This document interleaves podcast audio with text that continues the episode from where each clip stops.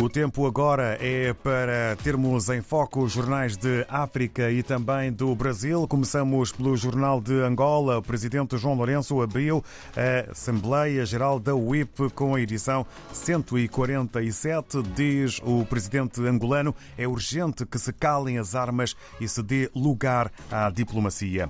Ora, a coordenadora do sistema da ONU eh, está também na capa do Jornal de Angola. A África deve ter lugar de membro permanente no Conselho de Segurança. É assunto a fazer manchete e também a marcar destaque na capa do Jornal de Angola. Ainda mais no dia de hoje, assinalado o Dia das Nações Unidas. Vamos agora até Cabo Verde. Segundo a Infopress, Procurador-Geral da República diz-se insatisfeito eh, com a situação atual da Justiça.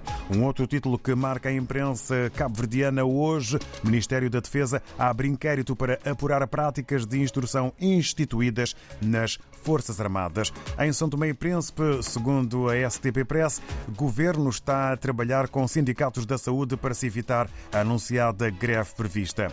Um outro título: 6 de setembro conquista o bicampeonato em São Tomé com golo solitário de Dani.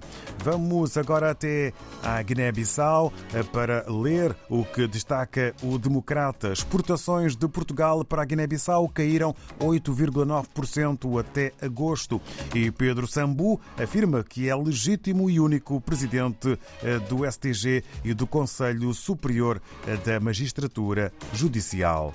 No Brasil, temos o jornal Estado de São Paulo, fotografia grande para a criminalidade, um autocarro completamente queimado, carbonizado.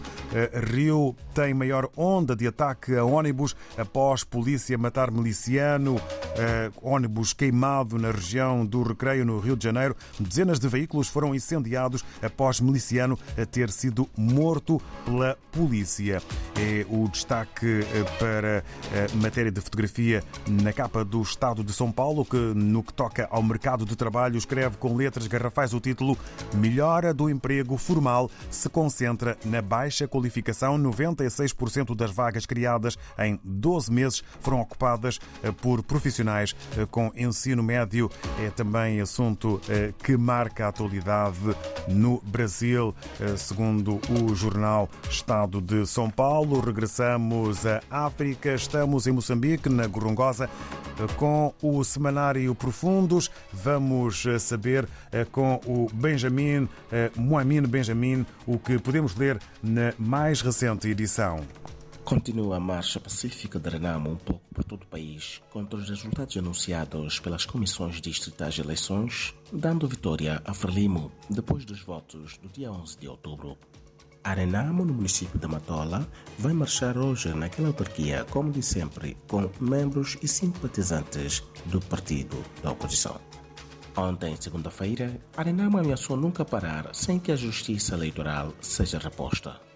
Já na região central de Moçambique, na província de Sofala, o diretor-geral da Agência de Desenvolvimento Austríaca visitou pela primeira vez os programas que estão sendo implementados com financiamento do governo austríaco no distrito de Nhamatanda.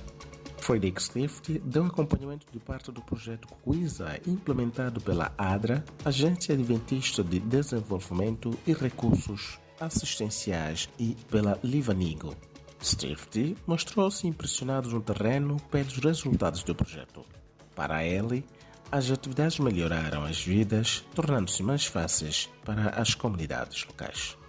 De Moçambique, Marmino Benjamin, do Jornal Profundos. Bom dia.